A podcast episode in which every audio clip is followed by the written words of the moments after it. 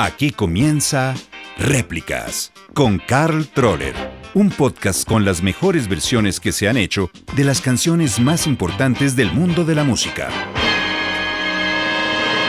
Réplicas.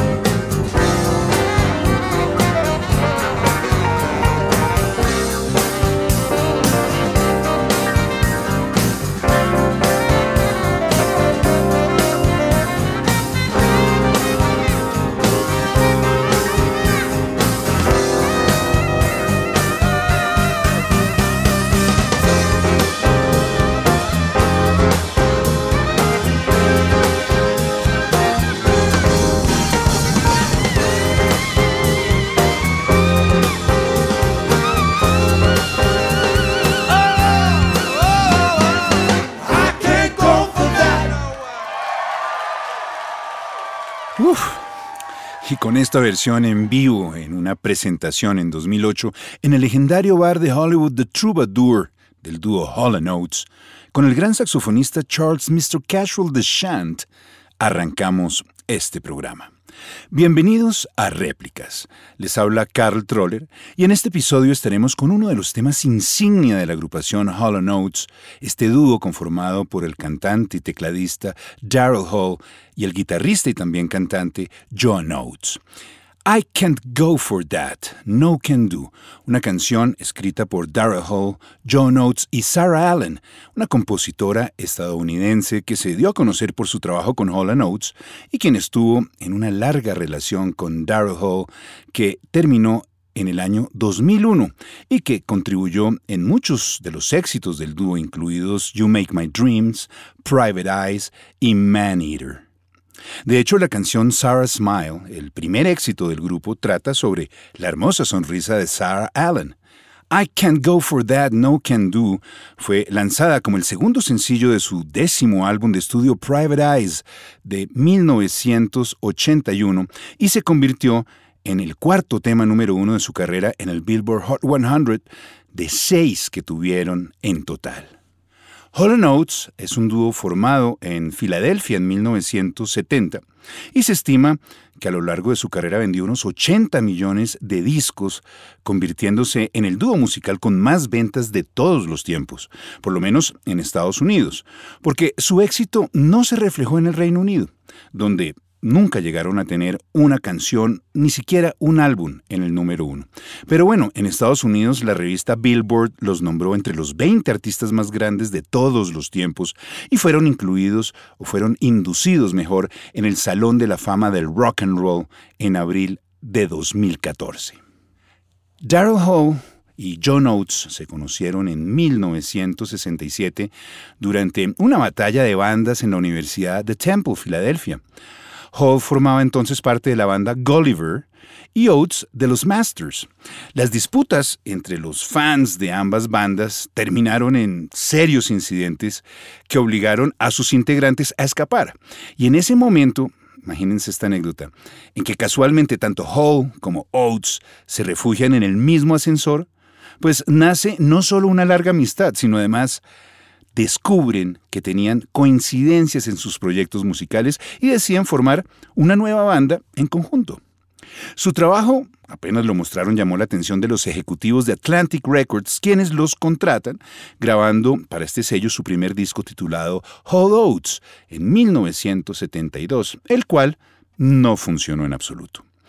En el 73 aparece Abandoned Luncheonette con resultados igualmente desastrosos, aunque contiene la canción She's Gone, compuesta por Hall e inspirada en la ruptura con su esposa de ese entonces. El tema sería más adelante uno de los clásicos de la banda y se convertiría además en éxito unos años más tarde, también en una versión del grupo Tavares. Ya en 1974 se edita el álbum War Babies, que al repetir las malas ventas termina por acabar el contrato con su disquera Atlantic Records. Pero un año después firman con la compañía RCA y lanzan el álbum Daryl Hall and John Oates, constituyéndose en el primer éxito masivo en este álbum aparece justamente la balada Sarah Smiles de la que hablábamos. Sin embargo, es con su disco Bigger Than Both of Us, publicado en 1976, que alcanzan un reconocimiento mundial, curiosamente, con una reedición del tema She's Gone, pero además con canciones como Rich Girl, su primer número uno. No obstante, los siguientes trabajos discográficos grabados al final de la década de los 70 no logran el resultado esperado. Y la banda tiene que esperar hasta 1980, cuando deciden darle un giro a su carrera y por primera vez asumen la producción de sus propios álbumes. Es de esta forma como sale a la venta Voices con el éxito Keys on My List, el segundo número uno de la banda, How Does It Feel to Be Back, You've Lost That Loving Feeling, un cover del clásico de los Rageous Brothers, y el tema Every Time You Go Away, que se convertiría también en número uno, el cual contaba con la voz del cantante inglés Paul Young. Y así llegamos a 1981, que es el año que nos interesa para este programa, porque lanzan su álbum Private Eyes, que superaría el éxito de todos sus álbumes anteriores con dos números uno, Private Eyes y I Can't Go For That, No Can Do. El éxito de este álbum lleva a Hall Notes a la nominación al Grammy y a obtener por primera vez en 1982 el American Music Award a la banda más popular. Escuchemos una réplica que hace el grupo Go de Coteva, este trío de Costa de Marfil, Guinea Ecuatorial y Mali, conformado por Nyama Kanté, Mate Keita y Agua Shango. Gode Coteva estuvo activo entre 1993 y 2011 y aquí hacen esta inigualable versión de I Can't Go For That con la colaboración del vocalista Alfredo Alias.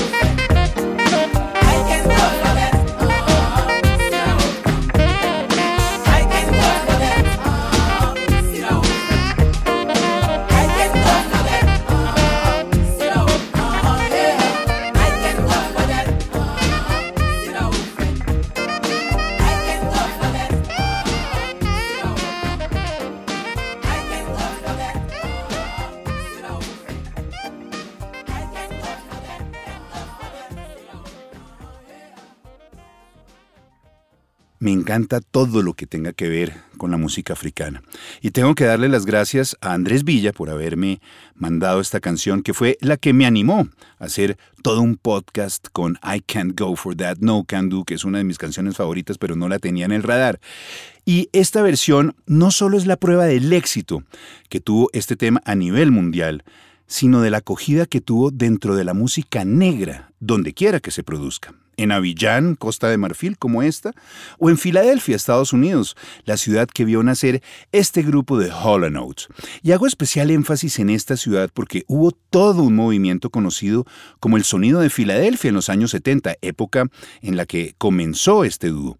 El sonido de Filadelfia también llamado en inglés Philly Sound, el Philadelphia Soul o el Sweet Philly, es un tipo de música soul con gran influencia funk y que de algún modo fue precursor de la música disco. Se caracterizaba por sus exuberantes arreglos orquestales, así como por sus cuerdas con muchos violines y su sección de vientos. Hay un álbum que se puede además considerar como el disco que anunció el futuro nacimiento del sonido Philly y fue la banda sonora que Isaac Hayes creó para la película, la famosa película Shaft del género Black Exploitation, una película de detectives increíble con una música aún mejor. Hayes, quien venía del soul clásico de Memphis, terminó creando el concepto de soul sinfónico y fue el responsable de volver a darle al soul una cierta relevancia tras haber pasado un tiempo en el olvido. Sin embargo, se puede decir que el sonido de Filadelfia nace el mismo día en que se crea una compañía discográfica a la que permanece unida toda su historia y que resulta fundamental en su desarrollo, PIR, Philadelphia International Records, fundada en 1971 por Kenny Gamble y Leon Hoff, dos productores con amplia experiencia en el mundo musical, quienes, aparte de sus contrataciones en el terreno de los productores, lo primero que hicieron tras la creación de la compañía fue montar una orquesta, una gran orquesta que iba a servir de soporte a la mayoría de las grabaciones del sello. Y esta se llamó MFSB, Mother, Father, Sister, Brother. La formación que grabó además en 1973 el gran éxito TSOP, TSOP, siglas de The Sound of Philadelphia. Así estaba inmortalizándose este sonido en el mundo. Y así también estaban diferenciándose de lo que hasta ahora había sido el sonido reinante dentro de la música negra y era el sonido Motown o el sonido de Motortown de la ciudad automovilística de Detroit. Pero luego de unos cinco años más o menos de éxitos en los cuales varios artistas, cantantes y agrupaciones se hicieron famosas por sus temas soul con una gran orquestación, como el caso de The Billy Paul, Teddy Pendergrass, The Spinners, The Stylistics, The Three Degrees, The Trams, The OJs y el mismo Barry White, sobre todo con su disco Love's Theme y su orquesta del amor ilimitado, pues el género hace un viraje natural hacia la música disco de finales de los años 70, ya que ese sonido se mezcla un poco con el pop y con el nacimiento de las discotecas como concepto para ir a rumbear, ¿no? Así pues, la música se fue más hacia el baile que hacia el sonido que tenía anterior, que estaba más centrado en la inspiración vocal y la espiritualidad del soul. El sonido de Filadelfia, sin embargo, que si bien es un sonido que al venir del soul es básicamente un género musical negro, alcanza a influenciar a varios artistas blancos en los años 70. Es el caso de Elton John, que sacó su canción Philadelphia Freedom de su disco Captain Fantastic de 1975 y que toma las banderas de la ciudad de la libertad en los Estados Unidos, pero para hablar de la libertad personal, haciendo una clara referencia a su sexualidad y obviamente altamente influenciado por ese sonido de orquesta. Y David Bowie, que sacó un álbum doble llamado David Live, David Bowie at the Tower Philadelphia, grabado en 1974 en pleno apogeo del Philly Sound. Un álbum que coincide con la etapa inicial de la gira de Diamond Dogs, un álbum que ya tenía algunos visos del sonido de Filadelfia que serían aún más evidentes en su siguiente trabajo Young's Americans en temas como Fame, Right, Fascination o la canción que le da el nombre al disco.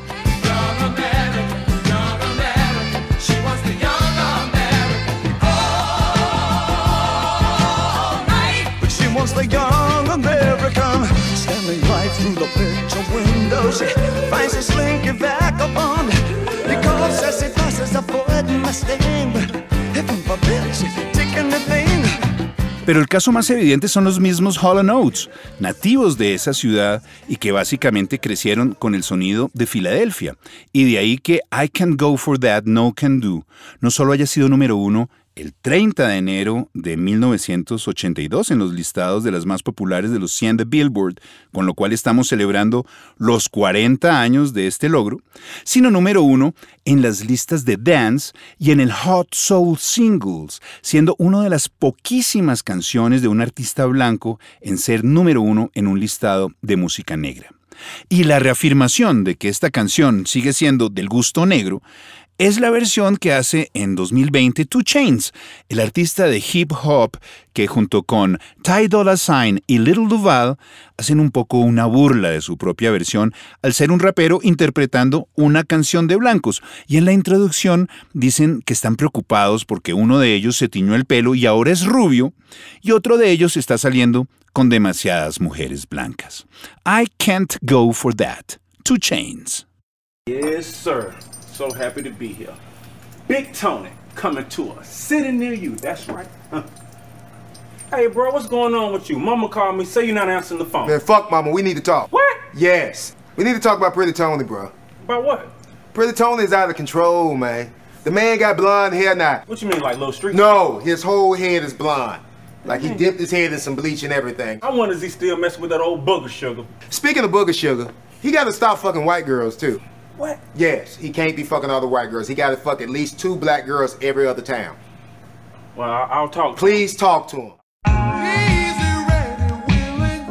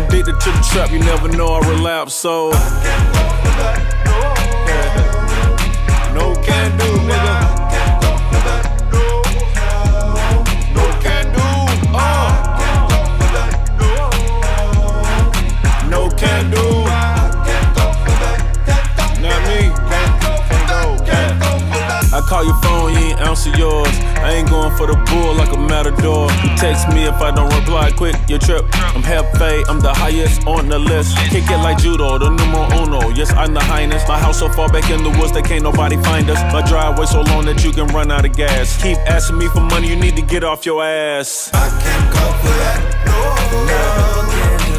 No can do, nigga. I can't go for that. No can do. I can't go for that. No can do, I can't go for that. Not me. I beat the charge, then I bounce back. Drop 125 and brought an ounce back. Cognac color on the inside. And the 4G autos covered with the big ties. When your friend come, make sure she keep quiet. Or the next time I see her, I'll be senile. Look around like this must be a mix up. I can't fuck with you if you gonna switch up. I can't go for that. No, do. No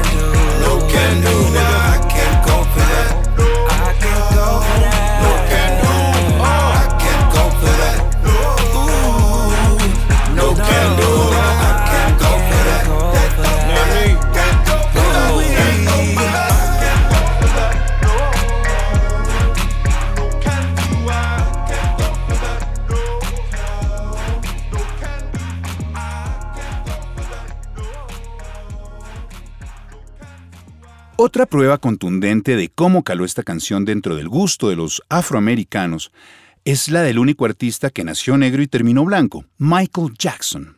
Cuenta Daryl Hall que un día, algunos años después de que la canción encabezara las listas en Estados Unidos, hicieron We Are the World, el disco de alivio de la hambruna de USA for Africa, con muchas otras estrellas dentro de las cuales estaba Michael Jackson. Michael Jackson se puso a hablar con Daryl Hall y le dijo, Espero que no te importe, pero me robé el ritmo de I Can Go For That para mi canción Billie Jean. Hall le respondió, ay Michael, ¿qué importa? Lo hiciste de manera muy diferente. Además, le dijo a Jackson, yo mismo saqué la línea debajo de otra canción. Eso es algo que todos hacemos. Pero la verdad es que hasta ese momento, Daryl Hall no se había dado cuenta de eso. Pero como Michael fue bastante insistente, lo primero que hizo al salir de la grabación fue ir y escuchar Billie Jean. Y, efectivamente, era el ritmo de I Can Go For That.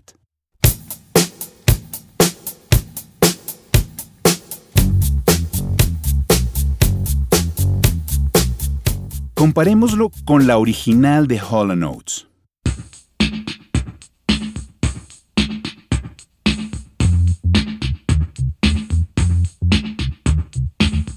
Y ahora juntas.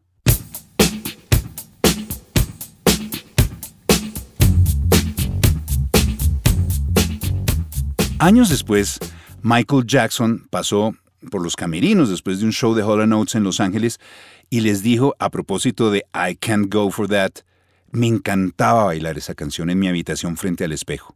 ¿Qué puedo decir? Es un ritmo increíble, pero fue un poco casualidad como sucedió. Como también fue casualidad cuando Daryl Hall la compuso. Hall esbozó la canción básicamente una noche en un estudio de música en Nueva York en 1981, después de una sesión de grabación para el álbum Private Eyes, en el antiguo estudio de Jimi Hendrix, Electric Lady. Hall inició la configuración Rock One en su Roland CompuRhythm o CR78, que es el nombre de una caja de ritmos que la empresa Roland lanzó en 1978. Y aunque dista mucho de lo que hoy son las cajas de ritmos, la CR78 o CR78 fue un avance importantísimo en este mundo, pues permitía al usuario almacenar sus patrones de batería. Lo que hizo Hall fue presionar el botón y salió un ritmo. Y ese es el famoso ritmo del que se copió Michael Jackson. Luego tocó la primera línea de bajo que se le vino a la cabeza en un órgano Korg, seguida de algunos acordes, y pensó, hey, algo está pasando aquí. Enciendan las cintas, le gritó el ingeniero. Entonces, John Oates tocó esa línea en guitarra y tarareó algo. Y pues eso fue todo. Básicamente escribió la canción mientras la estaba grabando. Afortunadamente, el ingeniero de sonido Neil Kerman grabó absolutamente todo. Y en la cabina, luego, pues le metieron algunas palabras incoherentes como para que tuviera, digamos, un formato de letra. Y al día siguiente, ahí sí, Hall, Oates y Sarah Allen trabajaron en la letra de la canción.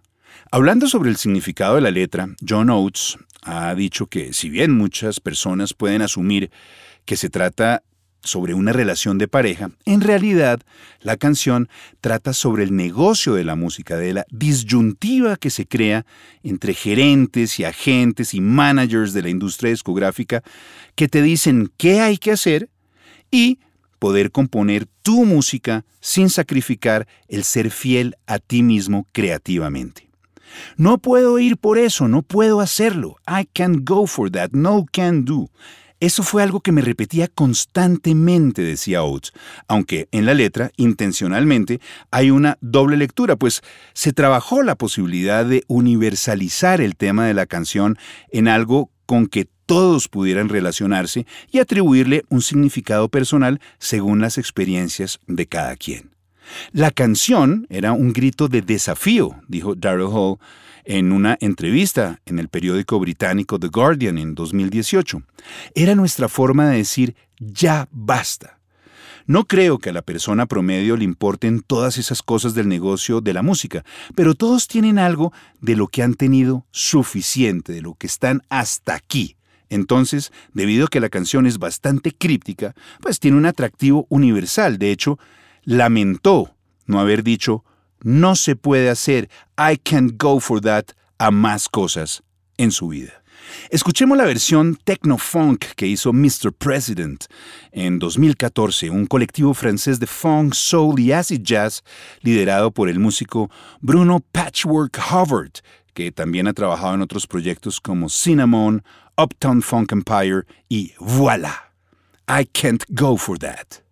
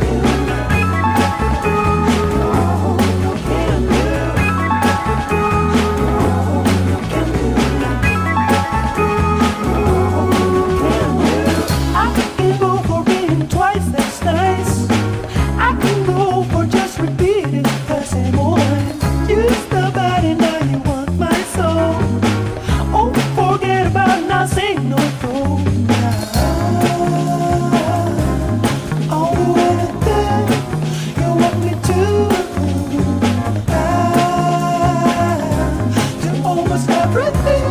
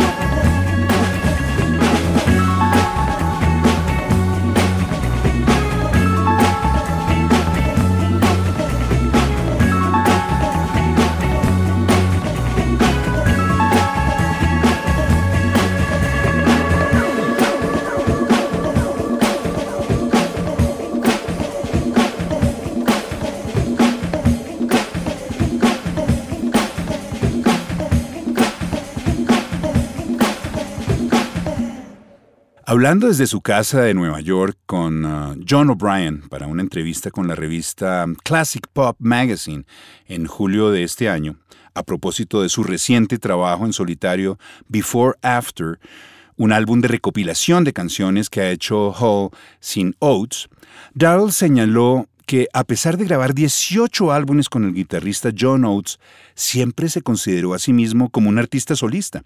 Cuando nos reunimos por primera vez, cuando éramos niños, eh, John y yo decidimos que ambos íbamos a compartir el escenario. Y esa es realmente la forma en que ambos hemos trabajado nuestras carreras. He trabajado con John y estoy orgulloso de todas esas canciones que he escrito para Hall Notes, pero también estoy muy orgulloso de todos los demás trabajos que he hecho en solitario y con otros artistas. La primera vez que Hall se separó de Oates fue después de su quinto álbum, Bigger Than Both of Us, que generó el primero de seis números uno en Estados Unidos, Rich Girl.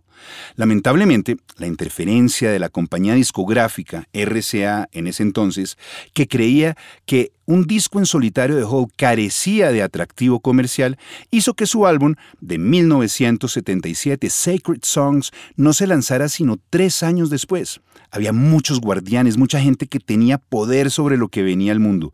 No es como ahora, simplemente publicas algo en línea y llegas a la gente de muchas maneras diferentes. Estas personas estaban metidas en otro concepto en ese momento. Ahí es cuando Dara Hall se junta con Robert Fripp, el guitarrista y líder de la banda King Crimson, y toman el asunto en sus propias manos. Fripp, quien se desempeñó como productor de Sacred Songs, más tarde invitaría a Hall a participar en su primera aventura en solitario, Exposure, de 1979. Para mí, y esto lo digo yo, no Daryl Hall, el mejor de todos sus trabajos.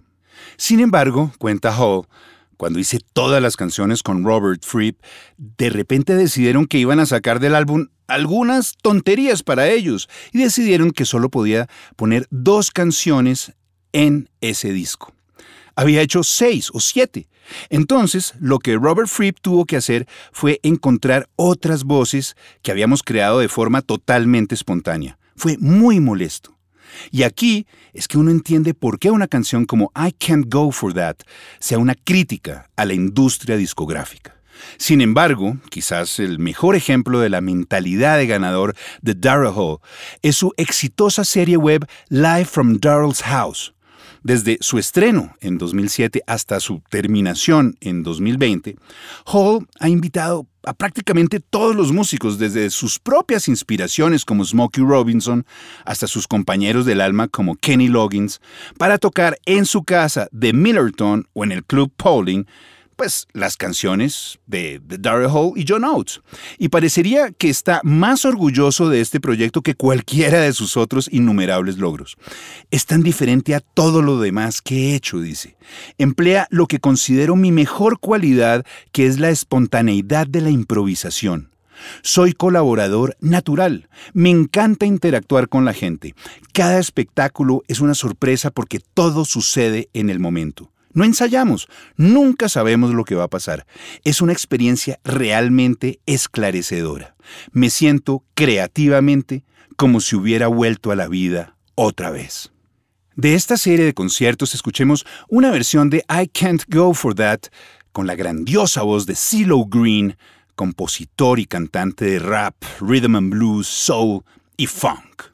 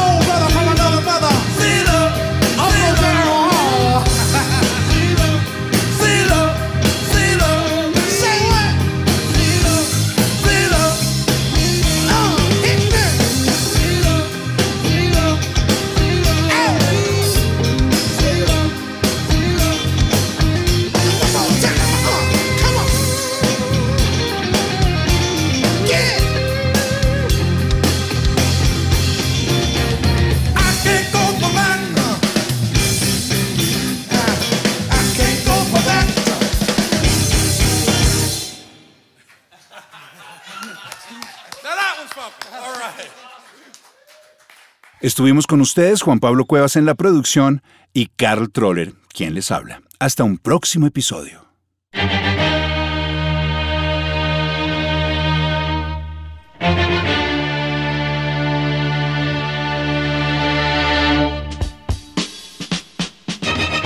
Aquí termina Réplicas con Carl Troller, un podcast con las mejores versiones que se han hecho de las canciones más importantes del mundo de la música. Réplicas.